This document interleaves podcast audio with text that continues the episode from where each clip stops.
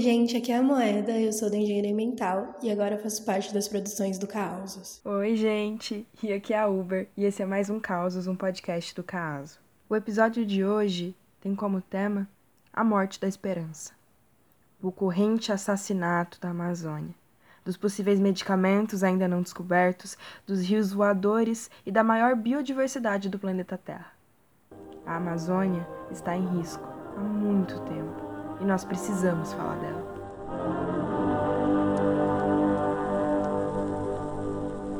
A revolução chega à selva. Cada árvore que tomba escreve uma história bem diferente das que povoavam a terra dos sacis pererês, iaras e cobras grandes.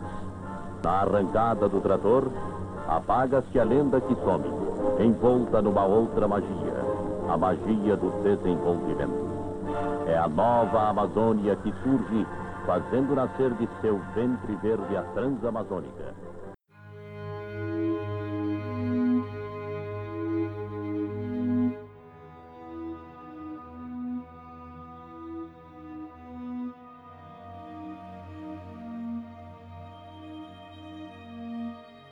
O fogo queimou uma área de 4,2 milhões de campos de futebol na Amazônia em agosto. Incêndios na Amazônia espalham animais carbonizados em áreas destruídas. O indígena Erivelton Tenharim foi atingido em um tiroteio na sede da FUNAI. O indigenista Maxwell dos Santos foi morto com um tiro na nuca. Mais de 300 pessoas foram mortas na última década em conflitos pelo uso de terras e recursos na Amazônia. Entre 2002 e 2013, foram assassinados 448 ambientalistas no Brasil. Estado brasileiro é conveniente com a violência contra defensores da floresta.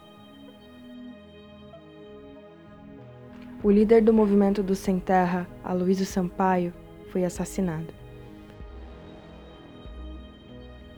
Luiz Araújo, secretário do Meio Ambiente de Altamira, baleado com nove tiros num homicídio-execução.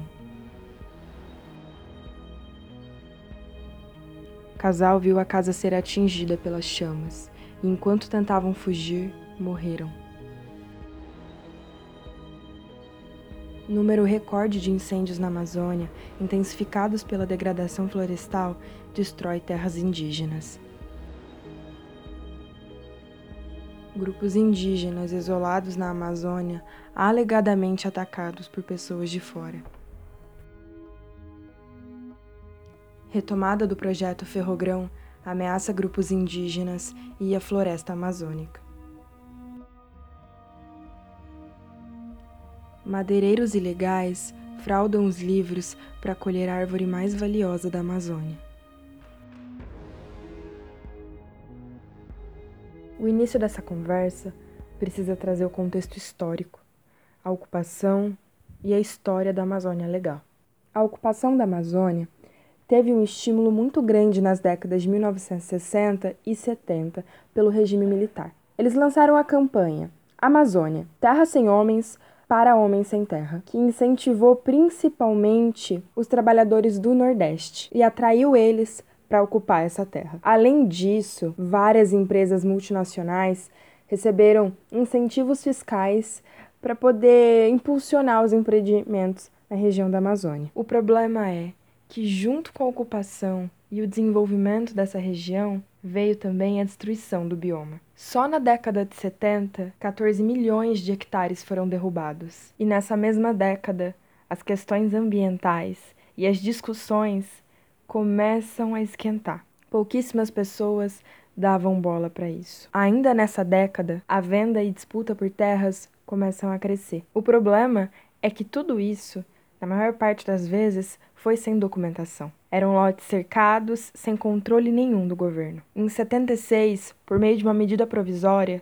o governo faz a primeira regulação de terras na Amazônia. As propriedades regularizadas provisoriamente chegaram a 61 mil hectares, ainda nessa década. E a população amazônica era de aproximadamente 7 milhões de pessoas. Na década de 80, o ambientalista Chico Mendes foi assassinado. E a partir daí, o governo brasileiro começou a sofrer pressões para poder trabalhar as políticas da Amazônia. Então, ele reagiu com algumas pequenas iniciativas. Na década de 90, a área que foi desmatada na Amazônia chega a 41 milhões de hectares. E agora, a gente vai chamar o Leonardo Moura para falar um pouquinho sobre esse tipo de desmatamento e contextualizar mais a gente sobre o porquê se desmatava. Oi, eu sou Leonardo de Moura, eu trabalho com povos indígenas e povos e populações tradicionais é, na região de Altamira pelo Instituto Socioambiental, apoiando o fortalecimento da economia da floresta. Eu tenho uma experiência bem ampla, porque desde que eu comecei traba esse trabalho em 2013, eu trabalhei em diferentes cadeias, desde a pesca de manejo de pesca do pirarucu, passando pela castanha, cumaru, borracha, copaíba. Então eu, eu tenho essa experiência vasta com cadeias produtivas diferentes, acesso a políticas públicas também de apoio à produção, programa de aquisição de alimento para viabilizar merenda escolar diferenciada para esses povos, é, financiamento de formação de estoque, subsídio para borracha, e, e, por outro lado, eu também trabalhei com povos em diferentes condições, né? Povos de recente contato, como a arara da Cachoeira Seca, e que estão bem vulneráveis e têm sua terra ainda com problemas de invasão e, e, e até há pouco tempo não estava ainda garantida, né? Até Xicrim, que é um povo bem numeroso e forte, parte da nação, parte do, do grande povo caiapó, né, que são mais de 11 mil pessoas no, no país, até povos de contato muito antigo, como Chipai, Curuáia e Ribeirinhos. Então tem uma visão bem ampla de quem são os povos da floresta. Eu já trabalhei com vários deles nesses anos. É, eu tenho aqui para mim que além desse o meu trabalho na base, toda essa minha experiência, eu penso em utilizar ela para é, ajudar a pautar é, políticas públicas para em favor de, de, desse povo, em favor da, da economia da floresta, para parar em pé.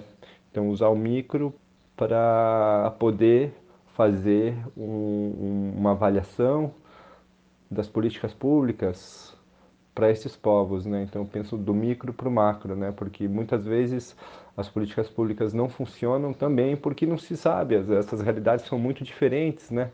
Então tem algumas decisões técnicas que acabam inviabilizando ou dificultando muito o acesso das políticas. Então, o meu trabalho é esse. Tem o meu trabalho de base e também tem esse meu trabalho dentro do ISA para a gente ter uma incidência política mais ampla. Na época dos militares, o desmatamento era algo bom, era era para colonizar, né? A região norte estava afastada dos, do, dos centros urbanos, não havia luz, não havia estrada, não havia os confortos que tinham no norte, não havia emprego no sentido dos centros urbanos é, desse desenvolvimento convencional. Então os militares incentivavam o desmatamento e a pessoa que desmatasse ganhava área que desmatasse. E só não houve mais desmatamento por falta de poder econômico para desmatar mesmo, né? Então o desmatamento estava de acordo no limite do dinheiro que ele que tinha no momento para desmatar. Com a Eco 92, que foi no Rio, com a rejeição internacional do asfaltamento da BR que ligava o sul do país a Rondônia e Acre, é, com a luta do Chico Mendes, com o assassinato do Chico Mendes, é, as coisas mudaram um pouco e o Brasil foi obrigado, por pressão internacional também, a adotar outra política, né? Então foi criado o IBAMA. Em 2004, logo depois que o Lula entrou, o... foi o pico do desmatamento. 300 mil quilômetros quadrados, a área de uma Bélgica foi desmatada em um ano na Amazônia. Como resposta a esse pico de desmatamento, o governo criou o PPCDAN, o Programa de Prevenção e Controle do Desmatamento na Amazônia. É... e as medidas eram baseadas em comando e controle, em multas, fiscalização e multas, né? E o IBAMA foi o, um, um instrumento que fez o, o PPCDAN efetivo. Ele foi tão, foi um programa muito bom que de 2004, quando ele começou, até 2012, ele reduziu o desmatamento para quase 10%. O desmatamento que estava em 30 mil quilômetros quadrados baixou para um pouco menos de 4 mil quilômetros quadrados. Então, super efetivo. Só que naquele ano, se alcançou um limite, não conseguia se baixar muito mais do que isso. Porque se por um lado o Brasil combatia o desmatamento, por outro, o Brasil o, financiava o, o, desenvolvimento convencional, financiava o gado. Se você vê um estudo do INPE que se chama Terra Class, que é o estudo sobre a utilização da terra depois que ela é desmatada, é um estudo que acontece numa periodicidade de quase quatro anos, eu acho, de cada quatro anos. Você vê que mais de 60% da, da área que foi desmatada virou, uma, virou pastagem. Então eles colocam que a pastagem é a principal causa do desmatamento.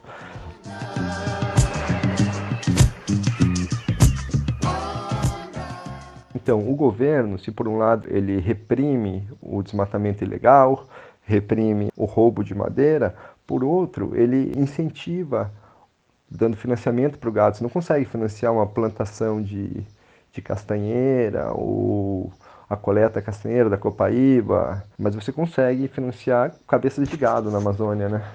Porque é mais garantia, o banco faz isso. O Cumaru tem um imposto em cima, 12%, o Babaçu, do fruto do extrativismo, tem imposto. A borracha, que tem subsídio por um lado, por outro tem um imposto pesado, é, ICMS.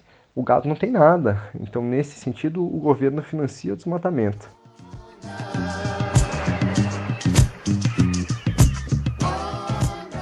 a madeira é um problema, não como ela não é a causa do desmatamento, assim, ela não é o madeireiro tira toda a madeira e vai embora e deixa o, o, a terra pelada. Geralmente o madeireiro ele abre a estrada para uma para uma zona que não tinha acesso a Amazônia é uma área de colonização, então o primeiro a chegar numa área de floresta onde não tem, é, entre aspas, a civilização, é o madeireiro. Ele rouba a madeira dali, ele tira a madeira dali, e em seguida, aproveitando essa, essa ligação que o madeireiro fez para essa área que era remota, com acesso exclusivamente fluvial, né, chegam os colonos, ou chegam os grileiros, né, e derrubam e queimam o que sobrou. É nesse sentido que, que, que tem as queimadas, né? Que é uma parte da colonização.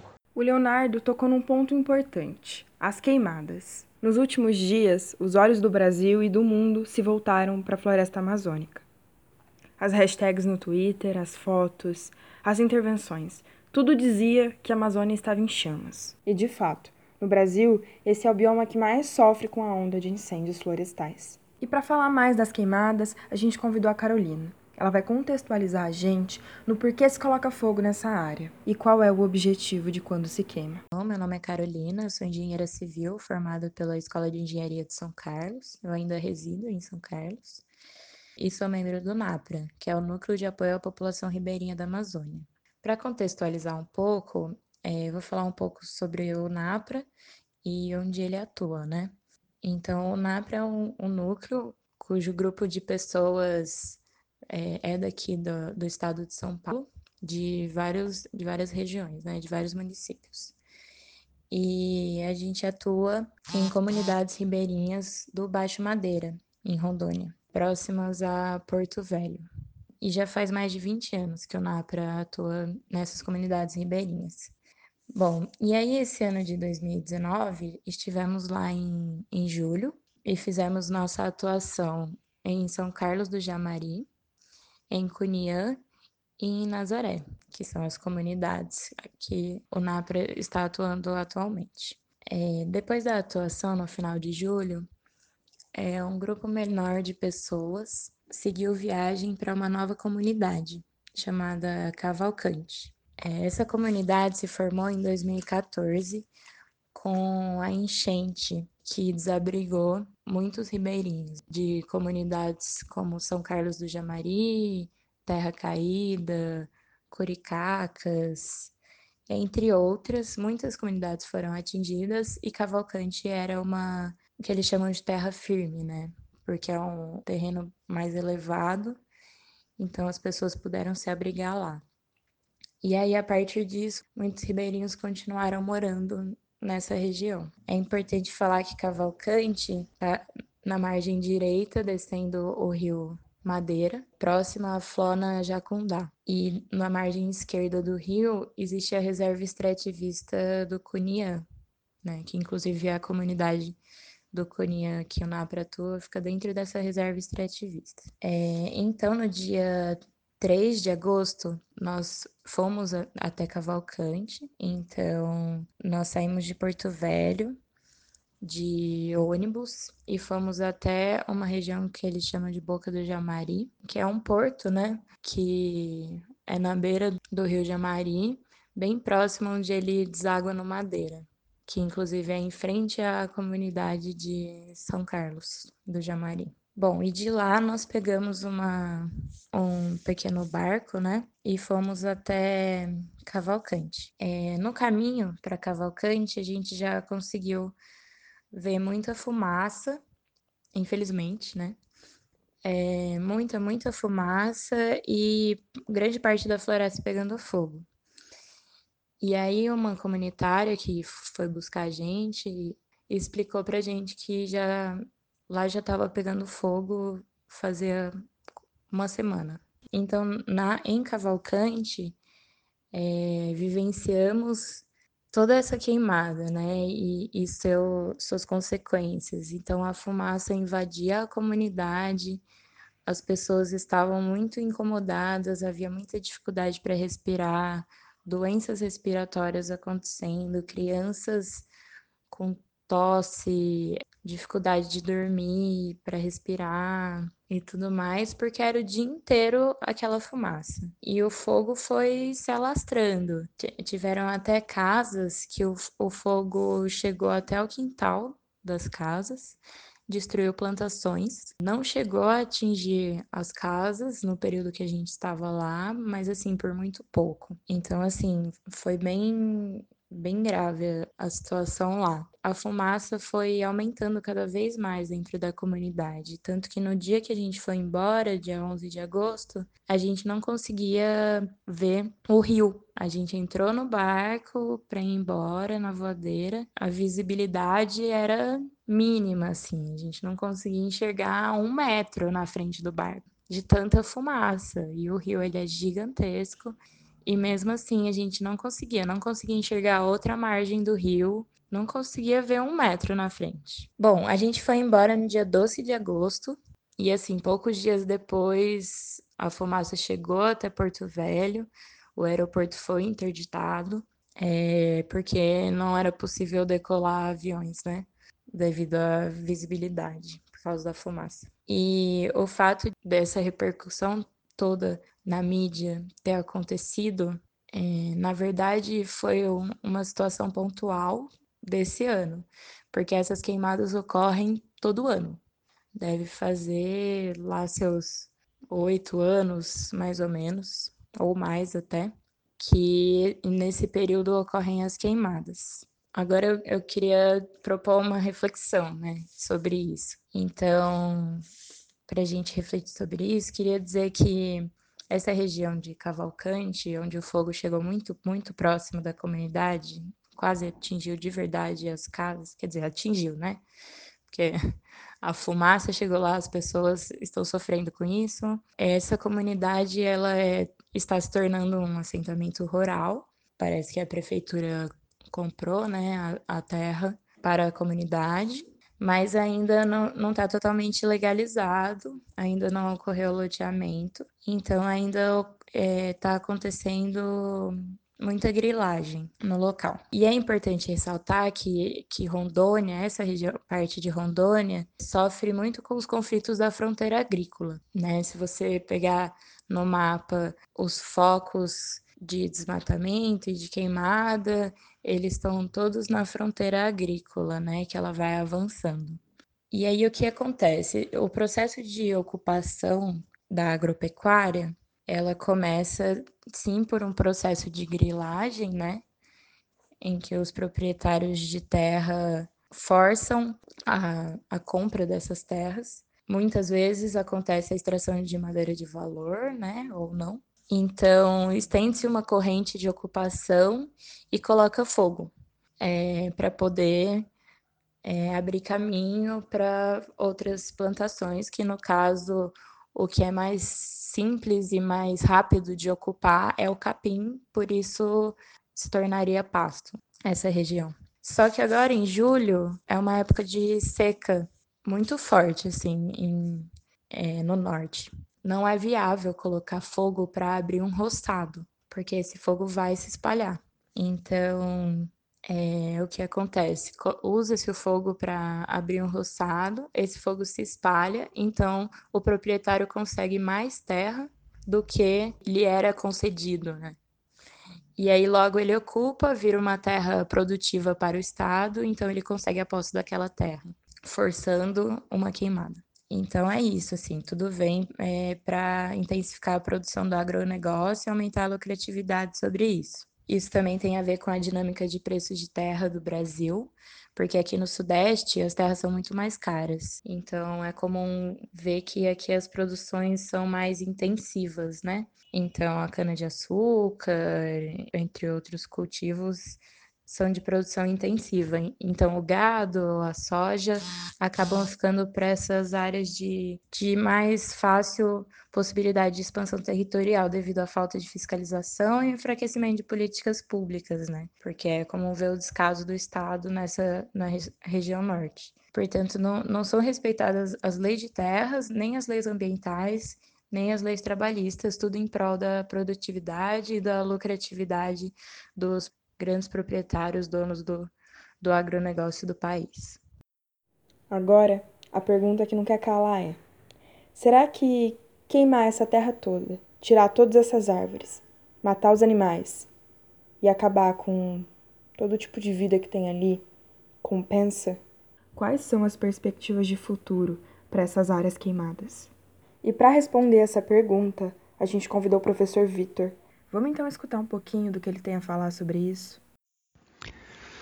Oi, gente. Meu nome é Vitor Ranieri, sou professor aqui da Engenharia Ambiental da Escola de Engenharia de São Carlos, da USP, e me convidaram para falar aqui sobre a questão do desmatamento, das queimadas na Amazônia. Então vamos lá, né? Então, nos últimos meses, né, a elevação do número de, de focos de incêndio né, da área desmatada na Amazônia tem tem ganhado bastante destaque na imprensa, certo? Bom, a destruição da floresta, como a gente sabe, né, ela traz vários impactos negativos sobre o meio ambiente, sobre a saúde das pessoas, sobre a economia, enfim, né? Então, do ponto de vista ambiental, né, tem chamado a atenção a questão da emissão dos gases de efeito estufa, né, que são lançados na atmosfera quando a floresta é queimada. Também as árvores e animais que morrem, né, nesses incêndios, com imagens bem impactantes e tal. Mas eu queria abordar aqui um desdobramento desse desmatamento das queimadas que quase nunca é lembrado.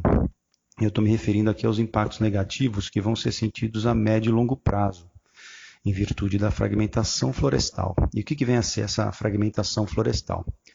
Então, vamos lá.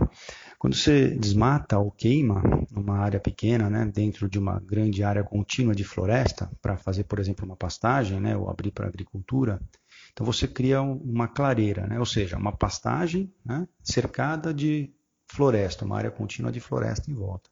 Então nessa situação, claro, você vai ter a perda das plantas dos animais que são suprimidos né? da área desmatada ou queimada. E ao contrário do que possa né, se pensar, são poucos animais que conseguem fugir para áreas vizinhas. Até aqui nesse meu exemplo, dessa pastagem que está é, aberta, né, vai continuar existindo então uma grande área contínua de floresta. Acontece que quando aumenta, né, cresce a quantidade de áreas desmatadas ou queimadas, você deixa de ter essas clareiras isoladas, né, é, cercadas de floresta contínua, e a situação se inverte. Ou seja, as áreas de floresta que sobram é que vão diminuindo de tamanho e vão ficando cada vez mais distantes de outras áreas de floresta.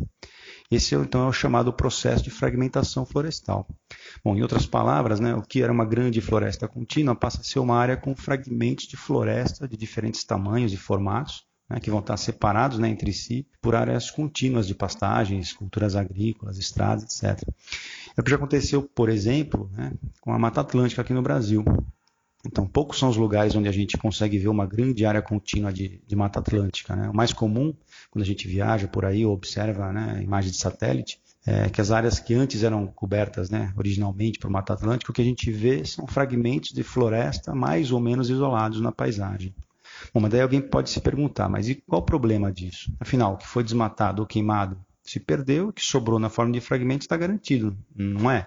Então, pois é, aí que é o problema, né? Nem todos os animais e as plantas que permanecem no fragmento florestal depois que todo o entorno foi desmatado ou queimado, nem todos esses animais e plantas conseguem sobreviver. É o que a ciência tem mostrado nas últimas décadas, bom, e aí eu estou falando de milhares de trabalhos publicados sobre o assunto já em é, sobre florestas brasileiras, né, fragmentação em florestas brasileiras em outras partes do mundo, o que esses trabalhos mostram é que a diversidade de plantas e animais nesses fragmentos que sobram ela tende a mudar com a perda né, de muitas espécies ao longo do tempo. Ou seja, plantas e animais que não morrem durante o desmatamento ou a queimada e que permanecem nos fragmentos que sobram e vão desaparecendo em alguns anos. Então são vários os processos que explicam esse, esse processo de mudança, né, essa perda. Algumas espécies desaparecem porque a área do fragmento ela é pequena demais né, para que elas encontrem alimento. Né.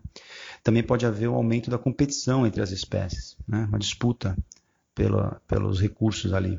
Nas áreas mais externas do fragmento, ou seja, que elas ficam mais próximas das áreas que foram desmatadas ou queimadas, as condições de temperatura, vento, umidade mudam.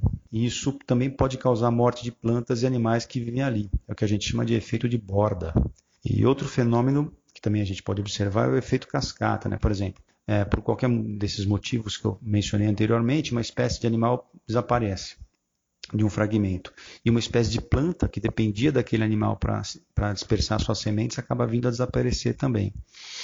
Enfim, são, são vários os processos que acontecem após a fragmentação florestal e que vão né, causar vários impactos negativos a médio e longo prazo. Mas alguém pode se perguntar, mas se uma espécie de animal está sofrendo pressão em um fragmento, né, os indivíduos dessa espécie não podem simplesmente ir para outro fragmento, né, migrar? Pois é, então nem sempre isso é possível. Primeiro, porque nem todos os animais conseguem sair do seu ambiente natural e atravessar uma área desmatada para alcançar outro fragmento. E mesmo que consiga, né, pode ser que nesse outro fragmento já exista uma população dessa mesma espécie e pode não haver recursos disponíveis para esses recém-chegados. Né? Bom, em resumo, além da, da, perda da floresta que é desmatada e queimada, o que está acontecendo lá na Amazônia, os impactos negativos dessas ações vão muito além. Né? Eles, eles vão acontecer também nas áreas de floresta fragmentadas que sobrarem na paisagem.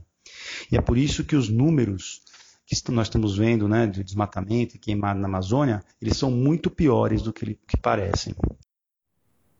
Diante dessas informações, podem surgir alguns questionamentos. Então a gente perguntou para o Leonardo, aquele que falou um pouco conosco no início do episódio, por que é necessário preservar as terras e não dar espaço para a grilagem? Qual é a importância na demarcação de terras indígenas? Por que essas terras precisam ser mantidas? E ele vai falar um pouquinho com a gente sobre isso agora. Por que, que uma terra indígena ou outras áreas protegidas são importantes, né? Bom, os índios e as populações tradicionais têm outro meio de vida que não o do homem moderno, o branco que eles chamam, né? O branco, ele chega numa área, ele desmata e ele faz um uso, planta soja, bota gado. Já o indígena, ele faz o uso múltiplo da floresta ele coleta castanha na época da castanha, coleta babaçu na época do babaçu, ele tem palha para a casa dele, ele tem algum medicamento que ele tira, ele come a caça. Então ele faz o uso múltiplo da floresta. Porque se for viver só de castanha, se, se, se com um olho econômico, castanha dá em três meses do ano, ele cai e é só aquilo, e tem ano que não dá. Então não compensa, entendeu? O resto do ano não vai faturar com a terra. Tipo, a perspectiva, o paradigma moderno, pensaria, né, que não compensa. Então esse uso múltiplo da terra, a gente vê que é o futuro da mata também.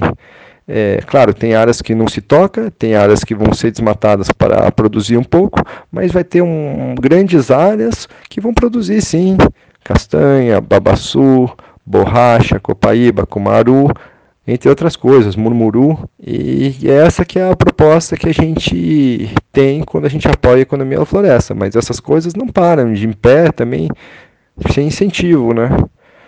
É, é isso, o governo precisa ter políticas públicas para mudar a coisa que está estruturada para algo diferente. Então, desoneração, tirar os impostos que cobram sobre isso, subvenção, financiamento, incentivo fiscal, tudo isso pode acontecer na economia floresta, deve acontecer para ter essa transição, porque senão não vai acontecer naturalmente. Né? A importância da demarcação para os povos indígenas e para os povos tradicionais. Esses povos, na época dos militares, eram desconsiderados, não eram gente, né? Ah, terra sem homens então, não contavam que eles estavam lá.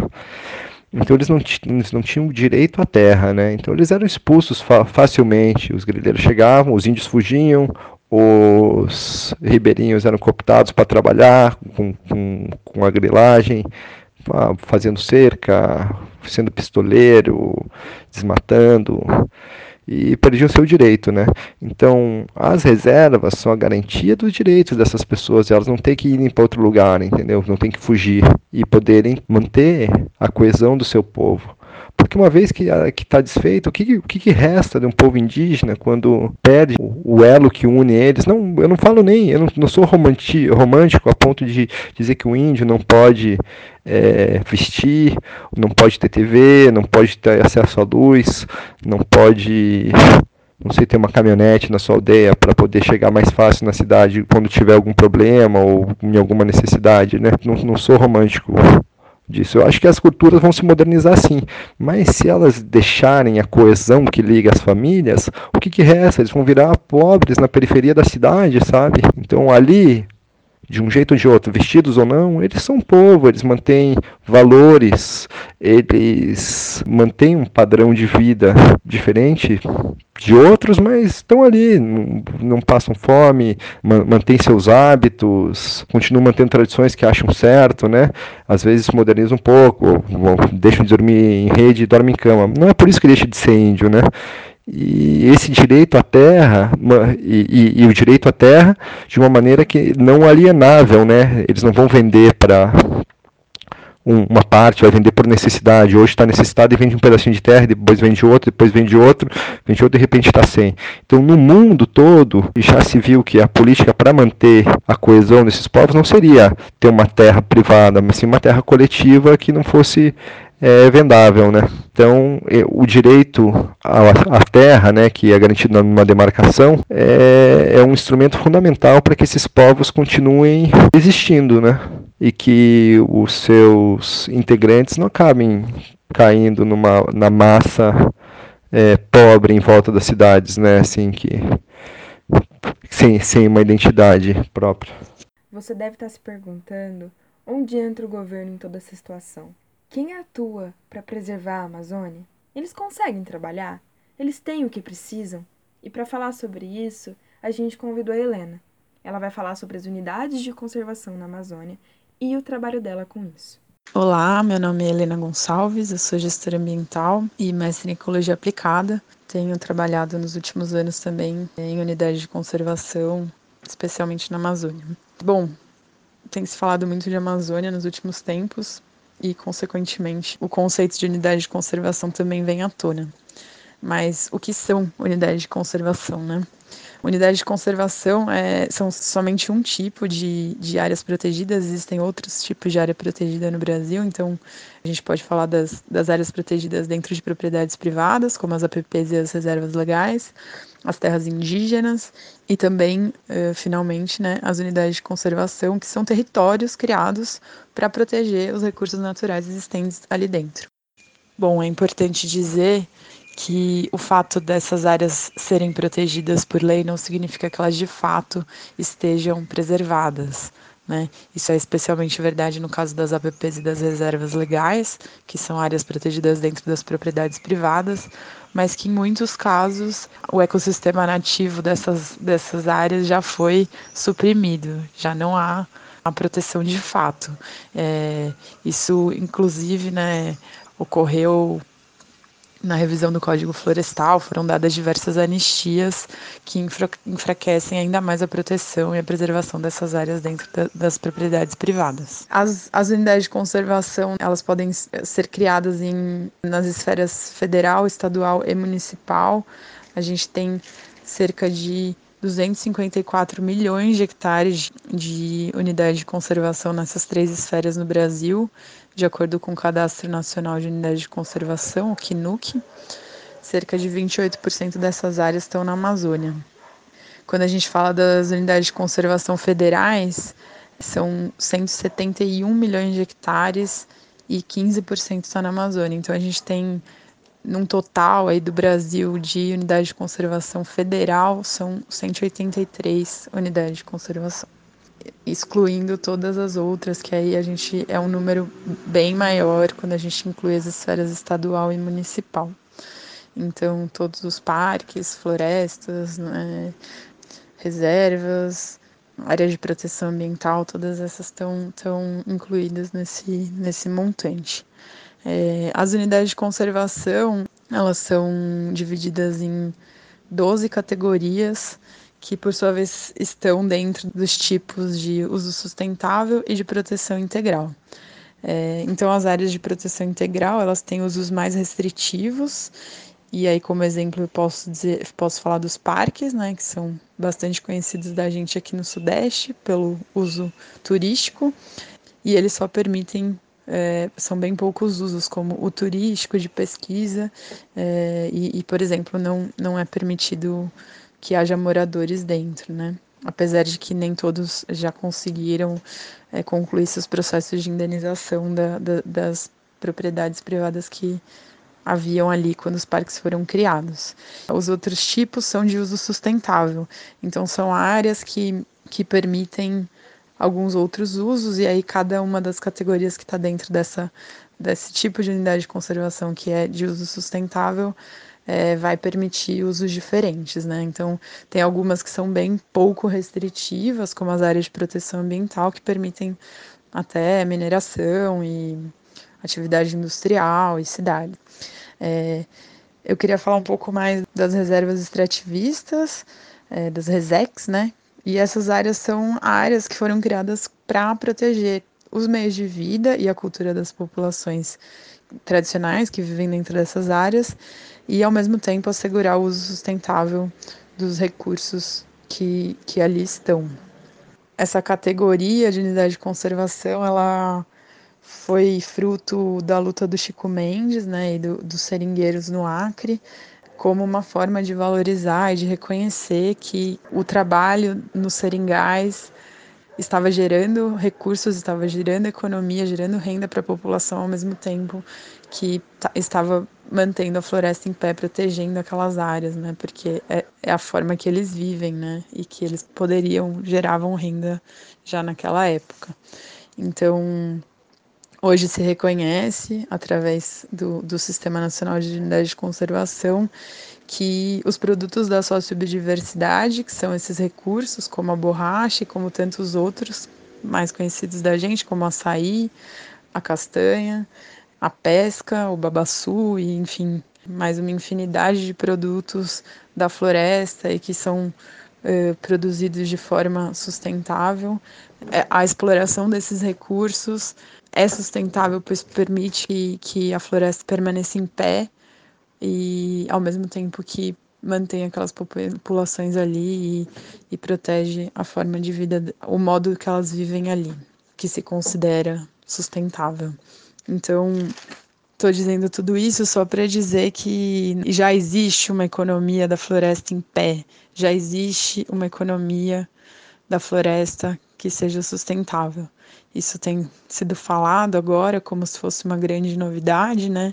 E na verdade existem é, diversas organizações e diversas iniciativas trabalhando com essas comunidades para continuar ajudando essas comunidades a se manter onde elas estão, proteger a floresta, gerar renda, gerar recurso para o país e produzir alimento, produzir borracha, produzir óleos, que vão ser utilizados para cosméticos, né, para perfumes, para medicina, enfim, já existe. Então, grande parte tá, desses recursos estão sendo gerados em, em unidades de conservação, como as reservas extrativistas, como as flonas, que são as florestas nacionais, onde também é permitido existir o sistema de concessões florestais e onde é produzido madeira de forma sustentável. Então, também há formas de produzir madeira sem que haja um desmatamento raso. Então, são selecionadas as, os indivíduos arbóreos que podem ser cortados e que podem gerar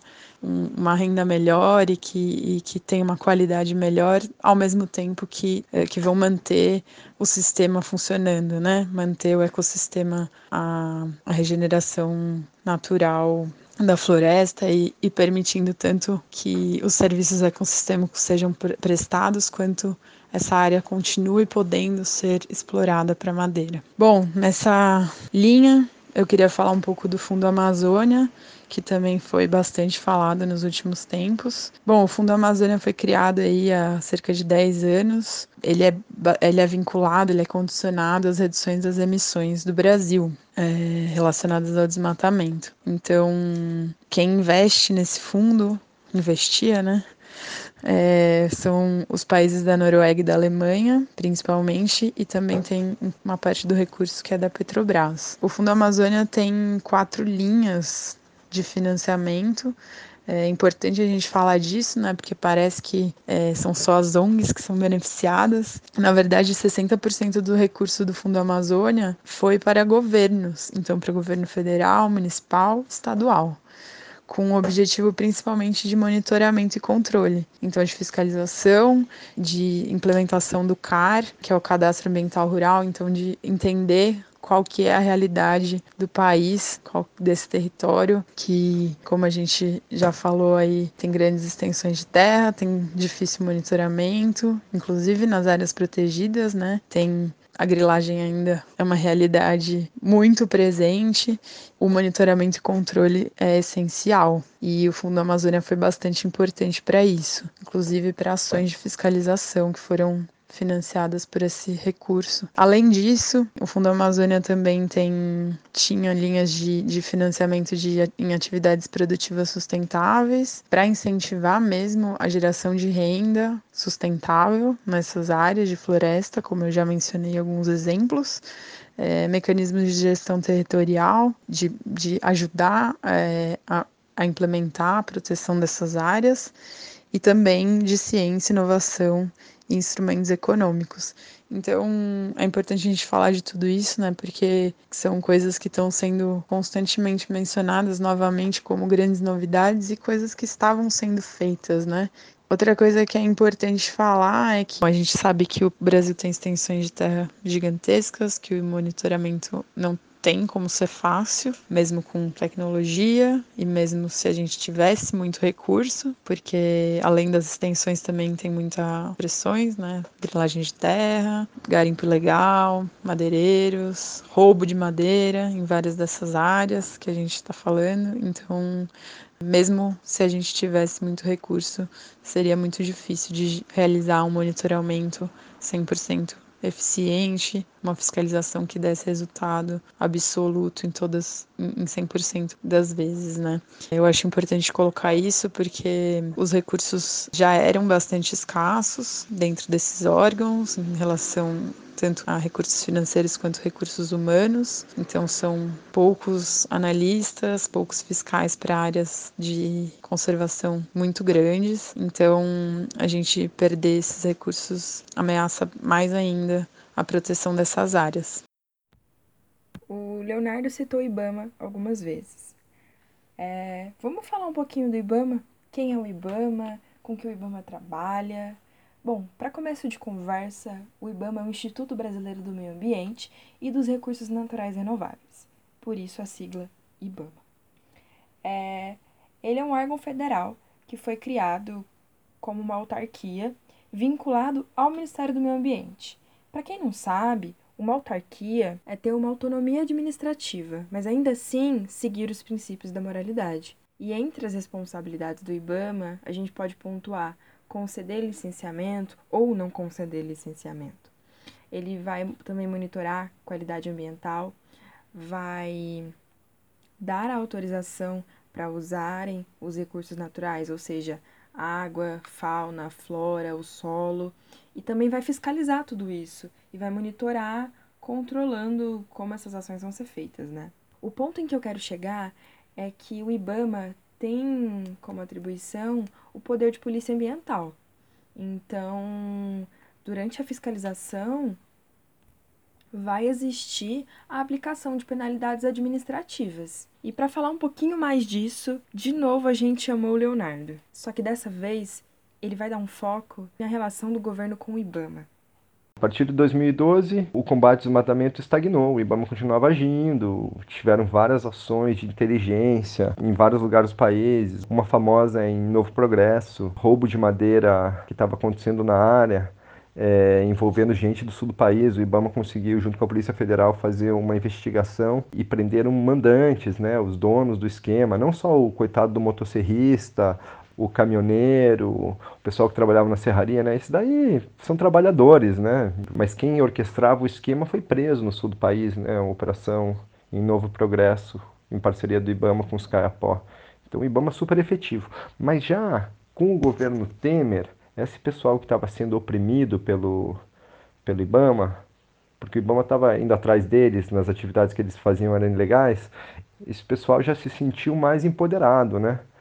E com o governo do Bolsonaro, muito mais. O, aliás, o Bolsonaro é um, é um cara que abertamente tem esse discurso, eu gosto de garimpo, ele chama é, essa indústria do crime ambiental aí de setor produtivo, garimpo ilegal, roubo de madeira, grilagem de terra, invasão de terra indígena para o Bolsonaro é uma coisa boa. Então, quando ele entrou no poder, o IBAMA passou a ser vilão tratado. Então, trabalhar no IBAMA, você sofria muito assédio. Ah, a indústria da multa, ah, você não tem direito de queimar e, e nada. Então, é, esse pessoal se sentiu no direito de invadir mais terras. Na região onde eu trabalho, em Altamira, no começo do ano, saiu na mídia a invasão da terra indígena Arara. Foi uma, uma liderança que conseguiu colocar na mídia. Quando ligavam para mim e perguntavam, e aí, como é que está a invasão da terra, terra indígena arara, o que está acontecendo? Eu falava, calma, calma lá, não é só a terra indígena arara, a terra indígena arara está na mídia, mas os chicrim estão invadidos desde junho do ano passado. E o pessoal lá não sai, fala, a gente só sai quando a Polícia Federal tira, chegar e tirar a gente, são 600 pessoas e a Polícia Federal, embora tenha sido denunciado, nunca vai. A terra indígena Itunitatá, que é delimitada para proteger povos indígenas isolados, também está sobreinvadida, está chegando a, a, invasão na terra indígena Quatinema. Então a região está tendo toda uma. Né, nessa história do Bolsonaro sendo eleito, é, a região tá. As pessoas ligadas com isso estão achando que agora pode. E, e isso que aconteceu até umas semanas atrás, quando a coisa virou. Nesse momento que começou a haver pressão internacional e que podia haver sanções econômicas para o agronegócio brasileiro, a coisa mudou. Porque quem apoiava o Bolsonaro para a flexibilização das leis falou: opa, peraí, a gente vai perder mercado com isso, a gente não pode ser uma bagunça, pode tudo, e a gente não vai, não, a gente não pode tudo sem consequências, né? Então o próprio agronegócio falava, meu, vocês querem derrubar o Código Florestal? Mas o Código Florestal foi negociado sabe, com os ambientalistas. Não agradou ninguém, mas isso significa que levou em conta tudo, entendeu? Isso é democracia. Pegar e jogar o, Código Florestal tudo fora não é o caminho, porque eles iam perder, perder mercado por causa disso, né? É, e daí nessa pressão, Bolsonaro, com pressão internacional e, e dos próprios apoiadores, pega e fala, não, a gente vai fazer valer as leis na Amazônia e autoriza o exército, falar, ah, não, o exército vai para lá fazer as leis. Só que o exército não é um, um, uma estrutura que tem know-how de como fazer. Então o exército ficou parado até a chegada do IBAMA, que é, que é o órgão que sabe o, o que fazer né, para combater o desmatamento, tem inteligência e tudo. Então o IBAMA chegou e pautou várias ações, uma atrás da outra, todo dia. E um dia ia para garimpo, outro dia ia invasão, outro dia fechava uma madeireira que estava roubando madeira. Então, um monte de trabalho. Bom, o Ibama estava asfixiado, né? É, queimou os tratores, o que foi polêmico, né? Em áreas que estavam que, que tinham garimpo e não tinha como tirar o trator, então eles queimavam. Só que o, a queima de um trator é 600 mil reais, sabe? E se uma área tem 100 tratores de Ibama que queimar todos, mas é uma medida de combate, né?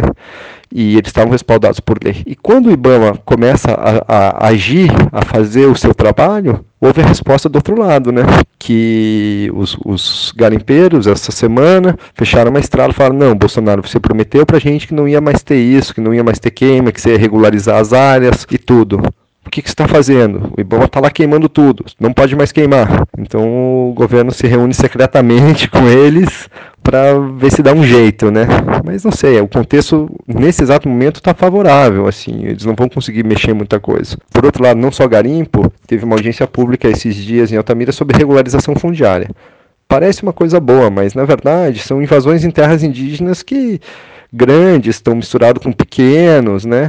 E na maioria das vezes, os pequenos estão com pouca terra e poucos estão com muita terra na mesma área, né? Então dá uma mascarada, ah, é o direito dos pequenos, mas quem está roubando mais da metade da área são grandes, né? Então eles estavam lá lutando e falando, não, se a gente está com o governo, esse governo tem que fazer alguma coisa para regularizar a nossa área. Mas o contexto agora é favorável, assim, acho que não vai, não vai passar nada, né? Se mostrou para o Bolsonaro que não pode ser um governo defendendo ilícitos, né?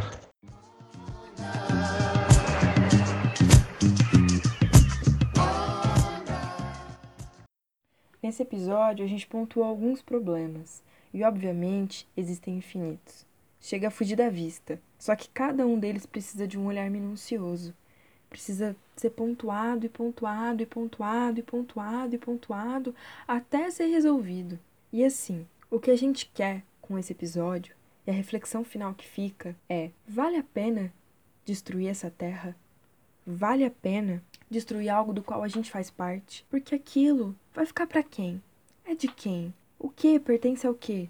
A gente faz parte do planeta Terra. A gente não pode ficar matando as pessoas, os animais dessa maneira. De uma maneira extremamente predatória, massiva, sem a menor compaixão e significância. E eu não estou dizendo que a gente tem que cercar aquela área e nunca pisar. Mas eu estou dizendo que a gente tem consciência o suficiente para fazer uma exploração sustentável, para não matar, para não precisar queimar seres vivos, para não precisar tirar vida, porque gente, uma hora a conta não vai fechar. Falando justamente para a galera aqui do interior de São Paulo, as nossas chuvas vêm da onde? Dá um Google, pesquisa isso. O ferro que você utiliza para toda a sua comodidade, para tudo, dentro da sua casa, nos seus equipamentos, ele vem da onde? Ele vem do subsolo da Amazônia. Esse minério de ferro é de lá. E muitas outras coisas que está no seu cotidiano. Por que, que a gente está destruindo aquilo que nutre a gente? Eu tenho um pedido para te fazer. Eu peço que você reflita muito bem sobre todos esses depoimentos e todas essas outras questões que a gente trouxe hoje para você. E que você pense para a próxima semana e ajude o Causos a construir o próximo episódio dele, que vai trazer para a gente perspectivas de futuro e perspectivas de um plano individual de ação para a preservação da Amazônia. O meu outro convite é para vocês escutarem os dois episódios anteriores do Causos sobre machismo e carnismo e veganismo e feminismo. E longe de mim querer dizer que a solução é virar vegano, mas é um caminho, é uma possibilidade. Mas ao mesmo tempo, quando eu peço para vocês escutarem esses dois episódios, é porque isso é uma ação individual muito da hora e muito bacana. Então, eu peço que vocês escutem e eu peço que para a próxima semana quem estiver confortável, quem estiver engajado e quiser contribuir, por favor, contribuam. Se você estiver achando que seu depoimento não vai valer de nada, muito pelo contrário, vai valer de tudo. Então envie o seu depoimento para podcast@caaso.org.br ou para um número de Zap que vai estar aqui na descrição e a gente vai construir o próximo episódio juntos. É isso, um beijo e obrigada por terem ouvido até aqui.